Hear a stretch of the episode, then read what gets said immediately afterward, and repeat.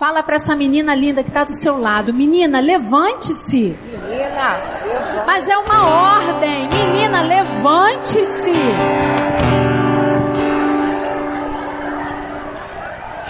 Quando Deus colocou esse tema no meu coração, muitas coisas vieram na minha mente. E aí eu comecei a pensar, Senhor, o que, que tu quer falar com as mulheres naquele culto de agosto? Mandando levantar para quê? E aí Deus começou a me falar sobre a prostração, sobre a tristeza, a depressão, o cansaço. Deus começou a me falar sobre a cura. Deus começou a me falar que mulheres precisam se levantar, se erguer para servir, para cuidar, para ser alguém que Ele chamou para ser. Então essa é a noite. Abra bem os seus olhos, abra bem o seu coração para realmente sair desse estado que você está de prostração, de tristeza, de amargura, de enfermidade porque hoje o Senhor vai te levantar. Eu creio nisso. Jesus disse essas palavras a uma menina, uma menina de 12 anos. O nome dessa, o, do pai dessa menina era Jairo.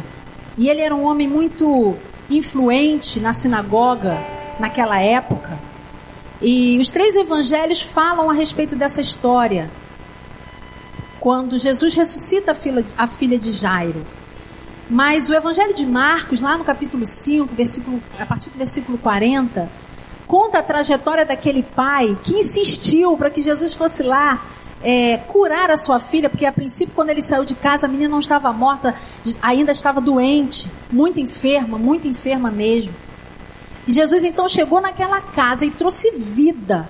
Mandou aquelas mulheres que choravam, né, eram contratadas para chorar, para que saísse daquele lugar trouxe vida e falou para aquela menina: Menina, levante-se. E pediu àquela família que desse algo para comer, para aquela menina comer, como prova de que realmente todo o seu físico estava bem, estava funcionando. Eu tenho uma experiência pessoal de cura na minha família muito especial. Eu, eu já contei isso para pouca gente, mas hoje eu, eu, senti o desejo de compartilhar com você. Não, você não vai sentar, não, você vai aguardar um pouquinho essa experiência que eu tenho para contar antes da gente cantar o próximo hino, próximo cântico. É, há mais ou menos 15 anos atrás, a minha filha Isabel nasceu. Ela nasceu no dia 8 de março de 2004, Dia Internacional da Mulher. E eu estava feliz, eu tive uma, uma gravidez tranquila, graças a Deus. Mas antes, um pouquinho dela nascer, eu tive uma infecção urinária. E é muito comum isso em mulheres grávidas, né? Mas eu tomei meus remédios, tomei a medicação que precisava, melhorei e depois, duas semanas depois, eu tive a Isabel. E a Isabel nasceu bem, nasceu uma menina grande, bonita, morena, cabeluda, né? Como sempre, ela é bem cabeluda, quem conhece ela. E ela nasceu com 4 quilos e 52 centímetros. Ela é uma menina enorme, bonita, grande, né? Um bebê muito grande. Mas 24 horas depois a Isabel começou a apresentar um quadro de, de infecção é, quase generalizada. Ela ficou com uma infecção, uma bactéria no pulmão, no rim e no coração. E aí ela começou a passar muito mal, os médicos perceberam que, ela não, que o bebê não estava bem, ela foi internada numa UTI neonatal. Eu não pude acompanhar porque a UTI ficava em outro hospital, diferente do que eu estava internada. Mas ela foi, o pai foi junto e ele ficou ali naquele período enquanto eu não podia estar é, acompanhando o bebê.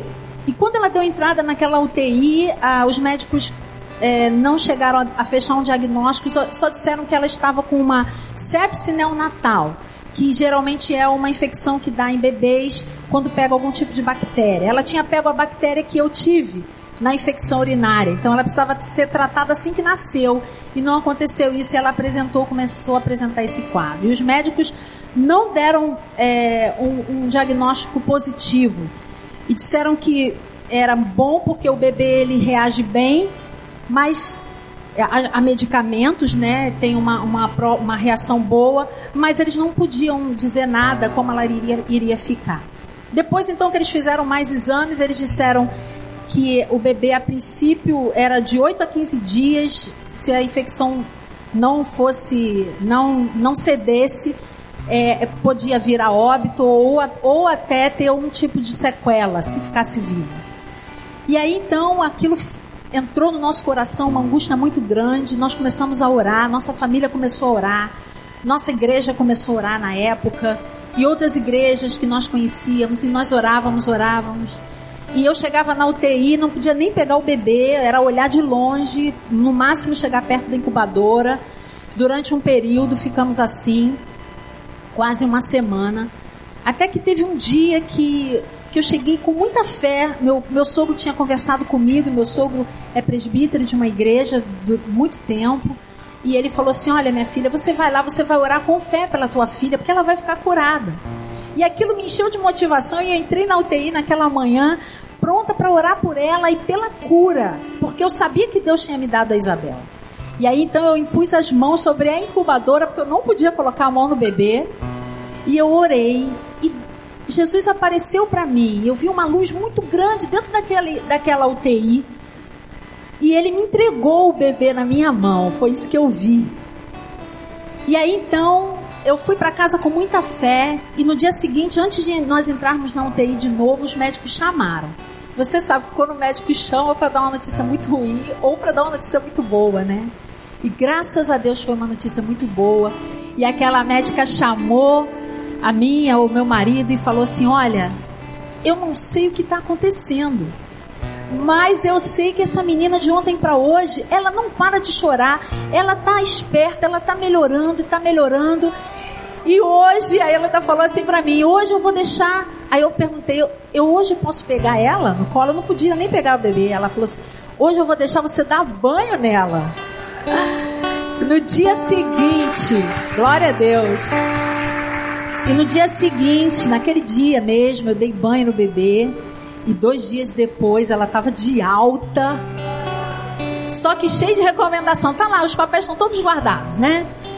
Comprometimento é, na visão, audição, rim. Então eu fiz tratamento durante muito tempo para poder acompanhar, mas não tem nada. Ouve muito bem faz malcriação, tudo normal, graças a Deus, porque esse é um Deus que manda, menina, levanta-se. E Ele vai fazer aquilo que você deseja hoje no seu coração. Não é só, não é só, só uma cura física, não. Tá? É cura emocional, espiritual, que é mais importante.